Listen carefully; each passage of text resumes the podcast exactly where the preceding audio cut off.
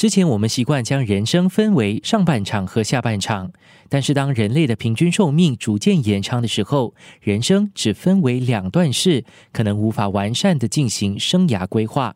爱尔兰的成人教育专家 Dr. Edward Kelly 积极推动第三人生的概念。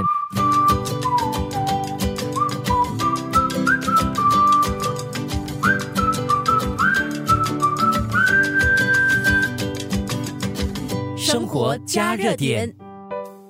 Dr. Edward Kelly 解释，第一人生是成长学习期，我们依赖着身边的人提供所需；第二人生是成家立业期，我们开始独立，为自己去创造很多的可能；而到了第三人生，最重要的是再次成长。华美辅导服务助理总监王静觉得，这个再次成长的关键就是人生的重心由外往内移。我会觉得可能更多的是我们开始学习，把眼光从向外比较多转移向内，啊，这个是在呃心理学上我们常常在讲的，就是我们已经进入到人生的一个所谓叫整合的阶段。就如果之前更多我们是在探索这个世界，我们想要去证明自己、表现自己，好，很多时候我们在做很多的努力。到了第三人生的时候，可能我们已经慢慢去发觉说啊，我已经做了很多在外在的探索和尝试了。我们更多是要回到跟自己的一个关系啊，我们学习跟自己和解，我们也去看到自己真正喜欢或者想要的东西是什么。生活加热点，第三人生里面，我觉得也会遇到很多挑战和问题，健康是一个很大的挑战。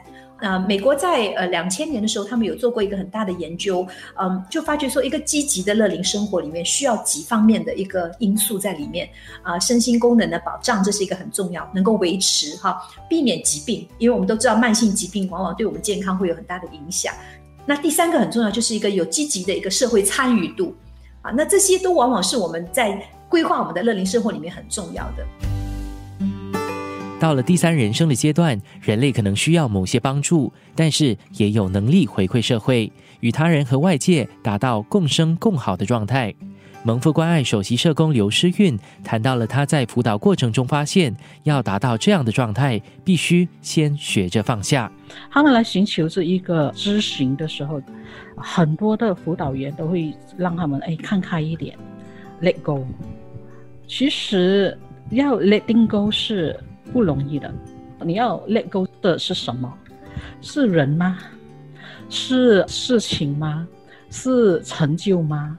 是经济吗？不是，其实是 let go 自己的执着，那个才是重点啊。然后自己的执着是没有办法通过其他人就是三言两语劝告你，你就可以抛弃的。其实他需要一个成长的过程，那个经验，呃，很多时候其实是越痛，正是这个执着和愿意把它重量放轻的几率其实是更高。生活加热点就是要学会坦然，对很多的事情要学会不要太过去在乎其他人的看法。因为其实，在我们的成长阶段里面，就是被很多的社会的枷锁捆绑着嘛。无论做些什么决定，或者是不愿意做些什么决定，很多人第一个考量就是其他人怎么看我。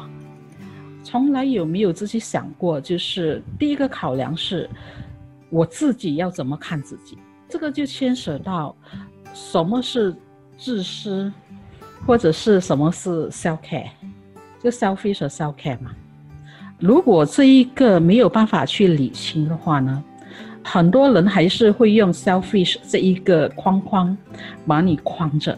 华美辅导服务的王静同样看到了这一点，但是她说，只要跨越这一栏杆，人生就会变得更豁达，甚至脾气会变好。到了这个阶段的时候，我们在学习接受生活里面的一些不愉快的事情。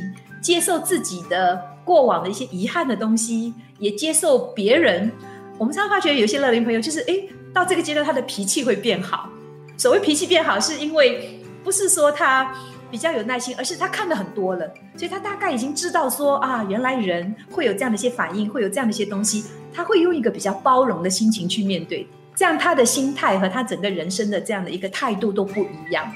在这一期的节目中，我们介绍了第三人生的概念，而明天继续来探讨第三人生中的夫妻关系。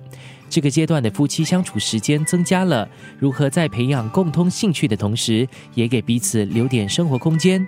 明天有个案和辅导员来分享。